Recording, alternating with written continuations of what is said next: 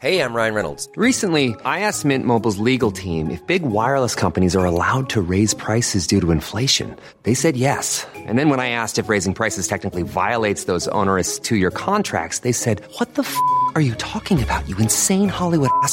So to recap, we're cutting the price of Mint Unlimited from $30 a month to just $15 a month. Give it a try at mintmobile.com slash switch. $45 upfront for three months plus taxes and fees. Promo rate for new customers for limited time. Unlimited more than 40 gigabytes per month. Slows. Full terms at mintmobile.com.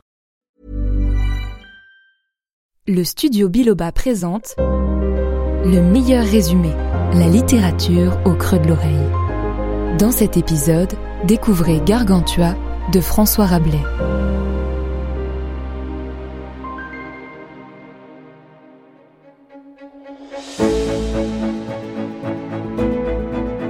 Voici le résumé d'une œuvre écrite par François Rabelais au XVIe siècle. Et d'emblée, il me faut vous mettre en garde, chers amis.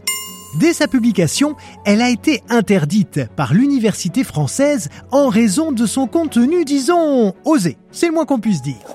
Dès les premières lignes, Rabelais s'adresse au lecteur en lui demandant de ne pas se scandaliser, car il veut surtout provoquer le rire, parce que le rire est le propre de l'homme, dit-il. Et comme la promesse du meilleur résumé, c'est d'être le plus fidèle possible à l'histoire d'origine, eh bien, nous tenons à vous informer que certains propos peuvent heurter la sensibilité des plus jeunes. Peggy 16. Ça y est, c'est bon Vous avez mis vos écouteurs? Parfait. Toute l'équipe du meilleur résumé vous souhaite une très très belle écoute.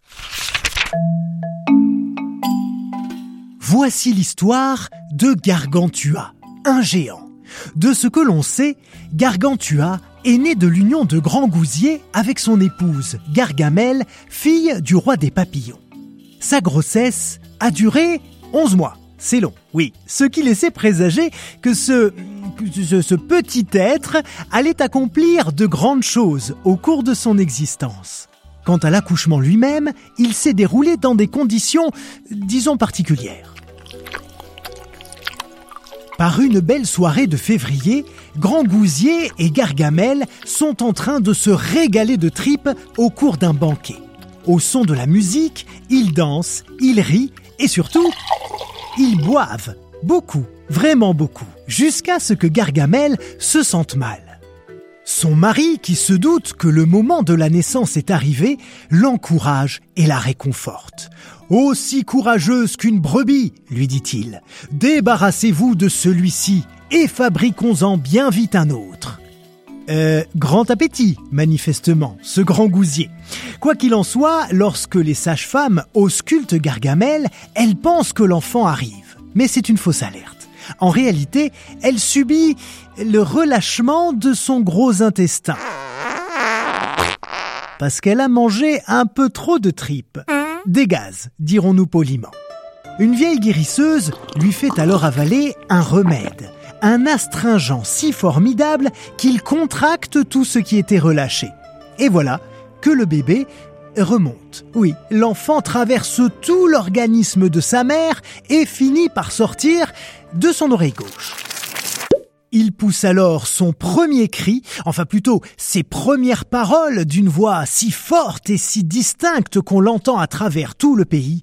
À boire.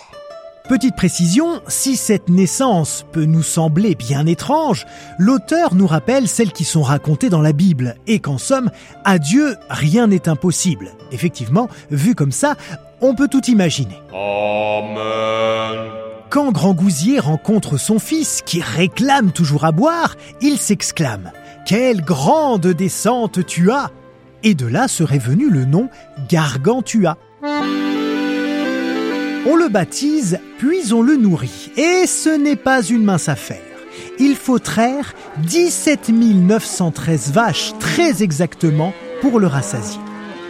Vers l'âge de deux ans, on l'installe dans une immense charrette, tirée par des bœufs, car l'enfant, quoique pourvu d'une bonne trogne, avec près de 18 mentons, est prodigieusement flegmatique des fesses. Et pour cause, le cher petit est déjà attiré par le vin, dont il adore humer le bouquet. Le seul tintement des verres ou des carafes qui lui rappellent ce breuvage suffit à le réjouir. Pour son accoutrement, rien n'est trop beau. son père fait tailler et coudre des vêtements à la dernière mode dans d'immenses tissus blancs et bleus, couleurs qui symbolisent la joie et les choses célestes. Chemise, pourpoint, manteau, gants, souliers et chausses, robe de nuit et bonnet. Vu le gabarit, la confection nécessite énormément de matières premières et le travail de nombreux artisans. Mention particulière à la braguette, qui fait l'objet d'un véritable travail d'orfèvrerie. Garnie d'émeraudes, de diamants, de rubis, de fines turquoises, car elle est bien garnie à l'intérieur et bien pourvue, contrairement aux trompeuses braguettes d'un tas de galants qui ne sont pleines que de vent. Oui, ça parle clairement de la taille de son... de sa... euh, bon, vous m'avez compris quoi. Durant son enfance, Gargantua s'adonne à toutes les activités propres à cette période insouciante. Il adore s'amuser sur ses chevaux de bois et prend ses cavalcades très très au sérieux. À tel point qu'un jour, lorsqu'on lui demande où se trouvent les écuries du domaine, Gargantua conduit son hôte jusqu'en haut du château, devant ses montures factices. L'homme lui dit alors Tu nous as bien berné, mon mignon. Je te verrai bien, pape, un jour ou l'autre. Gargantua est intelligent. C'est en tout cas le constat que fait Grand Gousier lorsque son fils lui explique qu'il a trouvé le meilleur moyen de se torcher le cul. Car oui, le géant a pris l'habitude de s'essuyer après sa commission avec tout ce qui lui tombe sous la main. Et autant vous dire qu'il a essayé beaucoup de choses. Du cache-nez en velours d'une demoiselle au linge de maison, en passant par toutes les sortes d'objets qu'il a pu trouver, des feuilles, des plantes, mais aussi des animaux. D'ailleurs, selon lui, ce qui est le plus agréable, c'est un oiseau bien dufteux. Le pauvre.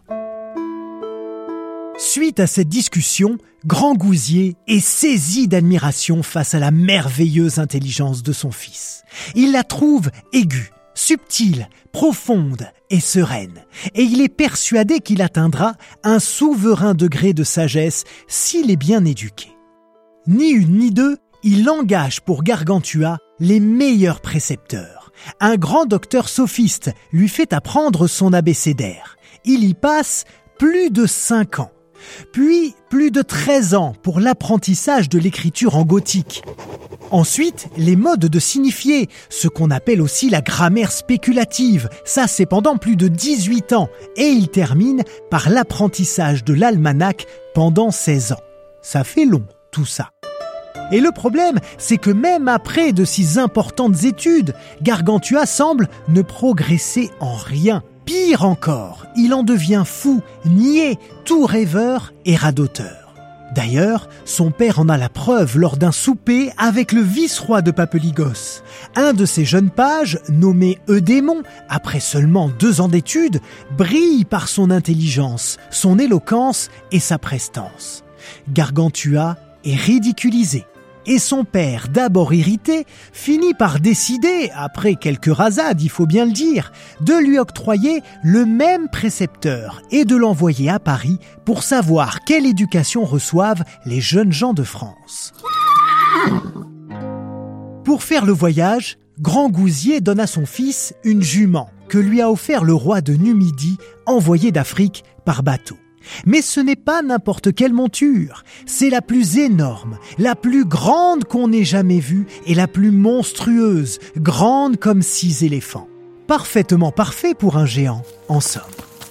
Gargantua prend donc la route avec son précepteur Ponocrate et Eudémon, le jeune page. Alors qu'il passe dans une forêt au-dessus d'Orléans, la jument bat de la queue pour écarter les mouches et les frelons qui l'assaillent. Mais en faisant cela, elle abat les troncs, comme un faucheur abat les herbes, et elle transforme du coup tous les environs en champs. Gargantua trouve cela beau, et depuis lors, on appelle ce pays la Beauce. Les voici arrivés à Paris, mais rien ne se passe comme prévu. Gargantua est regardé comme une bête curieuse. Les badauds l'entourent au point qu'il est obligé de se réfugier sur les tours de l'église Notre-Dame. De là-haut, il ouvre sa belle braguette et se met à uriner sur la foule. Il noie ainsi 260 418 personnes, sans compter les femmes et les petits-enfants. Les rescapés s'indignent et s'écrient alors Nous voilà arrosés, Paris, comprenez, par plaisanterie. Et c'est ainsi que la ville prend le nom de Paris. Papa, papa, papa, petite parenthèse les amis. Comme pour le nom de la Beauce il y a quelques instants, nous sommes toujours dans l'imaginaire de Rabelais. L'auteur revisite un peu beaucoup l'histoire.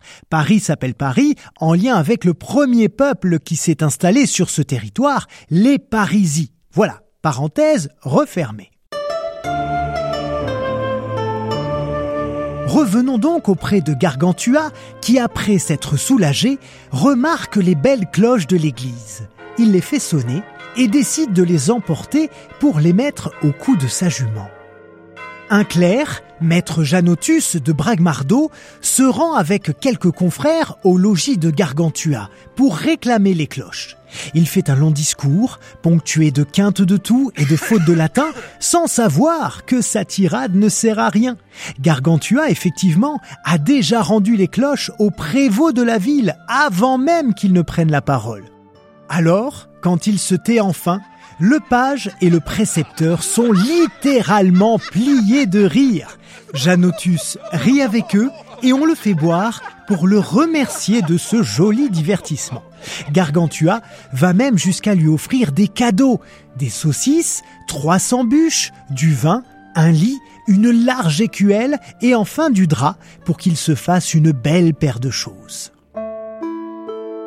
Seul problème, une fois retourné dans sa faculté, Janotus se voit confisquer une partie de ses présents. Scandalisé, il menace ses confrères de les dénoncer au roi pour qu'ils soient brûlés vifs comme sodomites, traîtres, hérétiques et tentateurs, ennemis de Dieu et de la vertu. En retour, les maîtres entament un procès contre lui dont l'arrêt est renvoyé au calende grec. Après cet épisode, les choses sérieuses reprennent. Le précepteur Ponocrate veut faire évoluer son élève. Il commence donc par observer le comportement de Gargantua afin de comprendre la méthode de ses anciens professeurs. Et finalement, elle se révèle assez simple à saisir. Très peu d'activité physique, une hygiène toute relative, de la nourriture et de la boisson à profusion. Dans sa journée, le géant assiste également à 26 ou 30 messes et s'adonne à une demi-heure d'études sans réelle concentration. En revanche, il joue volontiers aux cartes ou à d'autres jeux tels que les dames, les échecs, la marelle, les quilles, le tric-trac, le colin-maillard, ou encore à bourri bourizou à la couille de bélier, aux écoublettes enragées, au cul salé ou à pile moutarde. La liste est très très longue. Voyant l'étendue du chantier, le précepteur demande à un médecin d'administrer une potion à Gargantua, un médicament qui lui nettoie le cerveau de toute corruption et de toute vicieuse habitude. Ensuite, il impose à son élève une règle de vie stricte pour que son éducation soit complète, tant encyclopédique que morale, avec de l'exercice physique et une hygiène corporelle irréprochable.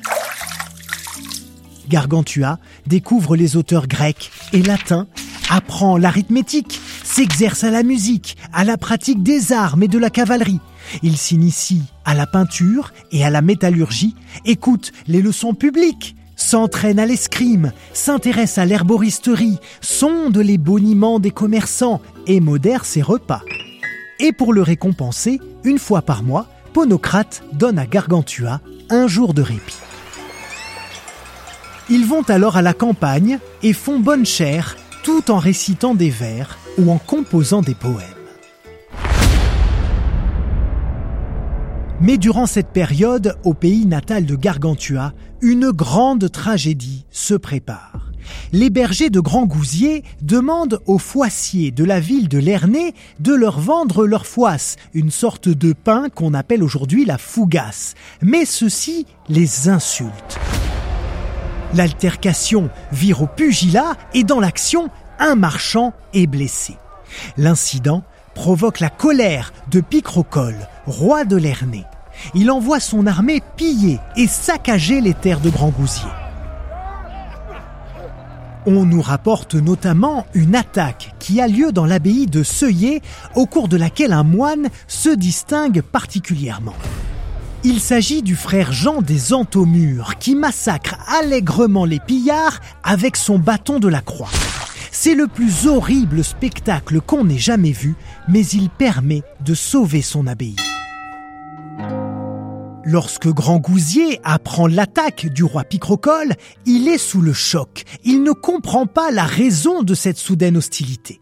Pour tenter de maintenir la paix, il fait donc deux choses. Il envoie son maître des requêtes, Ulrich Gaillet, au château de la Roche-Clermont, où Picrocole s'est barricadé.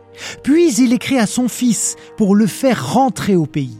Maître Gaillet n'est pas autorisé à entrer dans l'enceinte du château il est forcé de faire son long discours depuis l'extérieur, tandis que Picrocole le regarde depuis les remparts.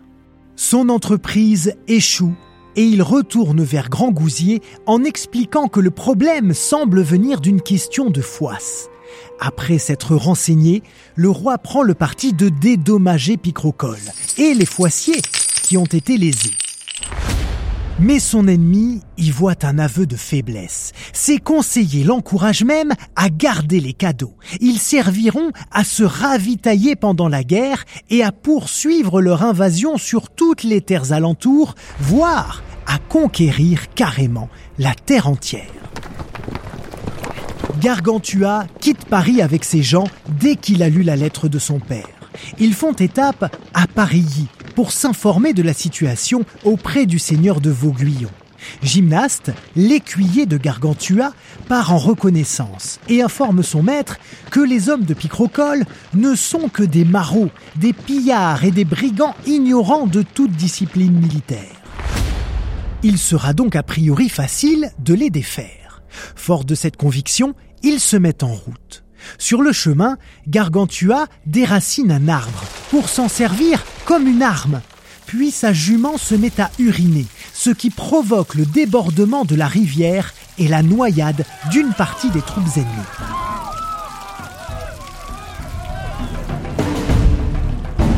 Arrivé devant le château du bois de Vède, Gargantua devient la cible des canons. Les premiers boulets qui l'atteignent lui font si peu de mal qu'il s'étonne. Qu'est-ce que c'est que ça? Voilà que vous nous jetez des grains de raisin. La vendange vous coûtera cher. Les ennemis répliquent par des tirs d'arquebuses et de fauconneaux et Gargantua, qui saisit enfin qu'il s'agit de projectiles destinés à le blesser, détruit le château avec son tronc d'arbre. Gargantua et ses compagnons rejoignent ensuite le château de Grand Gousier. La joie de revoir leur fils est si grande qu'une rumeur raconte que Gargamel en serait morte. Et on remet la chasse aux ennemis à plus tard. Pour l'heure, chacun prend part au magnifique festin donné par Grand Gousier. Gargantua demande alors à déguster de la laitue qui pousse dans le jardin du château familial. La salade est cueillie mais à l'intérieur, six pèlerins originaires de Saint-Sébastien près de Nantes s'étaient cachés là par peur des ennemis. Effrayés, ils n'osent pas se manifester pendant qu'on les assaisonne. Gargantua les engloutit et ils ne survivent qu'en parvenant à s'accrocher à ses dents. Enfin, le géant ressent une douleur et les retire à l'aide d'un cure-dent. Une fois décoincés de la mâchoire, les pèlerins s'enfuient à toutes jambes, on peut les comprendre. Mais ils manquent de mourir noyés par l'urine de Gargantua qui se soulage, puis en tombant dans un piège à loup. Une fois tiré d'affaire, l'un des pèlerins cite les psaumes pour expliquer que leur aventure était prédite par le roi David. Le festin reprend et Grand Gousier raconte les dernières nouvelles. Puis il évoque les prouesses de frère Jean lors des attaques de Picrocole. Impressionné, Gargantua demande à ce qu'il soit invité à leur table. Le frère Jean se joint donc au festin. Il boit, il mange, il rit, il divague, il multiplie les jeux de mots pour le plus grand plaisir des convives. Eudémon fait remarquer haut et fort la valeur de ce moine, qui réjouit le cœur de tous ceux qui sont ici, et se demande pourquoi on écarte les moines de toutes les bonnes compagnies en les traitant de troubles faits. Pour lui répondre, Gargantua se livre à une diatribe contre les moines, accusés de ne pas travailler de leurs mains, de marmonner des prières sans les comprendre et de déranger leur entourage avec leurs cloches. Mais heureusement, frère Jean est une exception. Il n'est pas bigot, ni face de carême, il est franc, joyeux, généreux, bon compagnon et surtout travailleur et courageux. Mais il est temps de penser à la guerre et à la fin du repas, il est décidé qu'on sortirait en patrouille vers minuit pour surveiller la situation des ennemis. En attendant, chacun va se reposer même si Gargantua peine à trouver le sommeil. Alors le frère Jean vient à son secours en lui récitant les psaumes et l'effet soporifique est immédiat.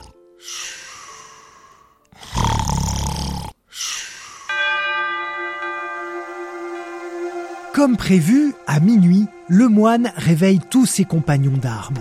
De son côté, le roi Picrocole a envoyé une avant-garde de 1600 chevaliers aspergés d'eau bénite. Les deux troupes se rencontrent et s'affrontent enfin. Frère Jean terrorise les ennemis, puis se retrouve à mettre seul l'armée en déroute. Le moine est cependant fait prisonnier, emmené par l'avant-garde loin de ses compagnons mais il parvient à se libérer rapidement en tuant ses gardiens qui avaient oublié de lui retirer l'une de ses armes. Il libère également plusieurs pèlerins qui avaient aussi été retenus en otage, puis il reprend ensuite son carnage et massacre allègrement les ennemis que les troupes de Gargantua ont mis en fuite. Frère Jean capture même Touquedillon, l'aide de camp de Picrocole. À l'aube, Gargantua et ses compagnons sont de retour au château.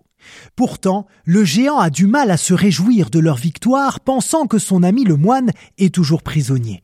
Soudain, frère Jean fait son apparition avec tout que Dillon et les pèlerins.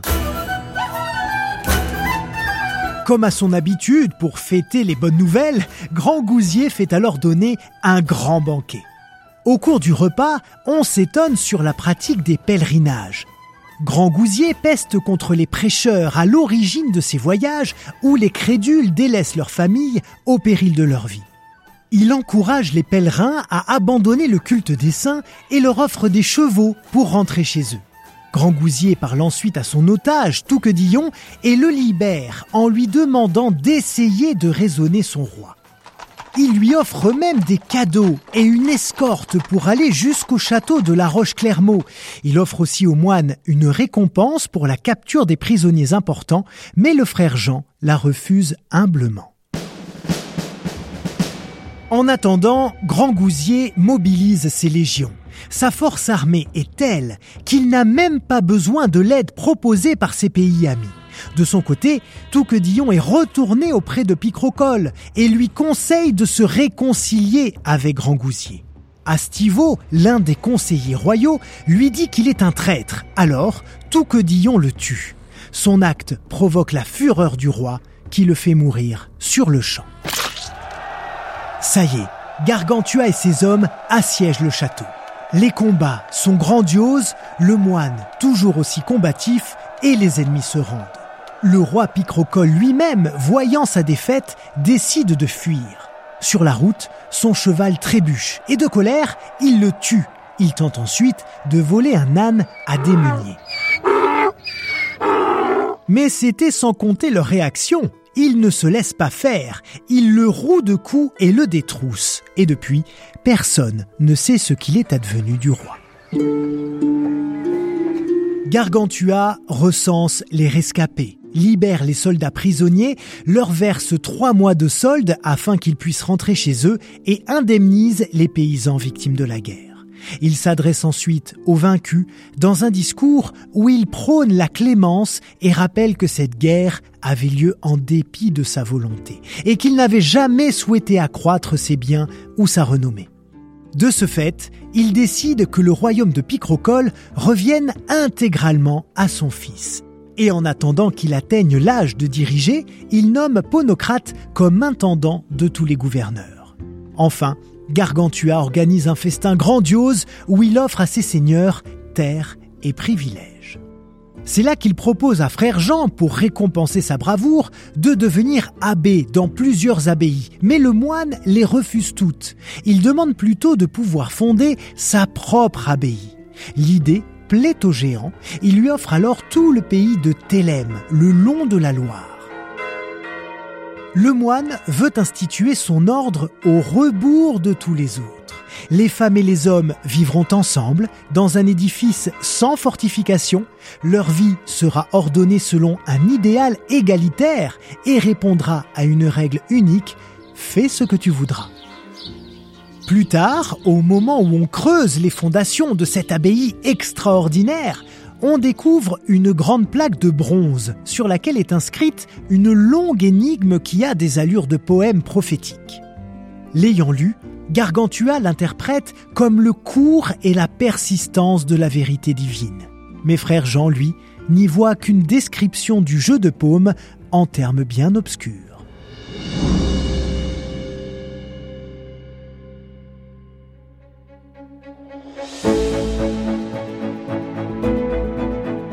Ainsi s'achève l'histoire de Gargantua, un livre publié en 1534, premier volume de l'histoire des géants Gargantua et Pantagruel, écrit évidemment par François Rabelais. Si ces livres sont devenus célèbres en France, à leur époque, ils ont été interdits par la Sorbonne pour leur contenu obscène. Pour contrer cette censure, Rabelais a donc écrit sous le pseudonyme Alcofribas Nazier, anagramme de son nom.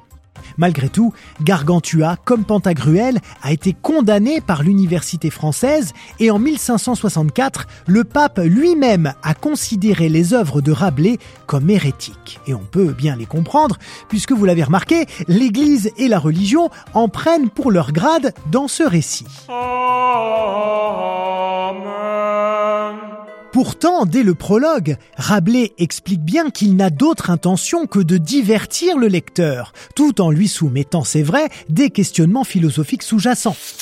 Une œuvre incontournable donc à lire et à étudier dans sa version originale, le vieux français, ça c'est si vous êtes courageux, ou dans sa traduction en français modernisé, ça marche évidemment aussi.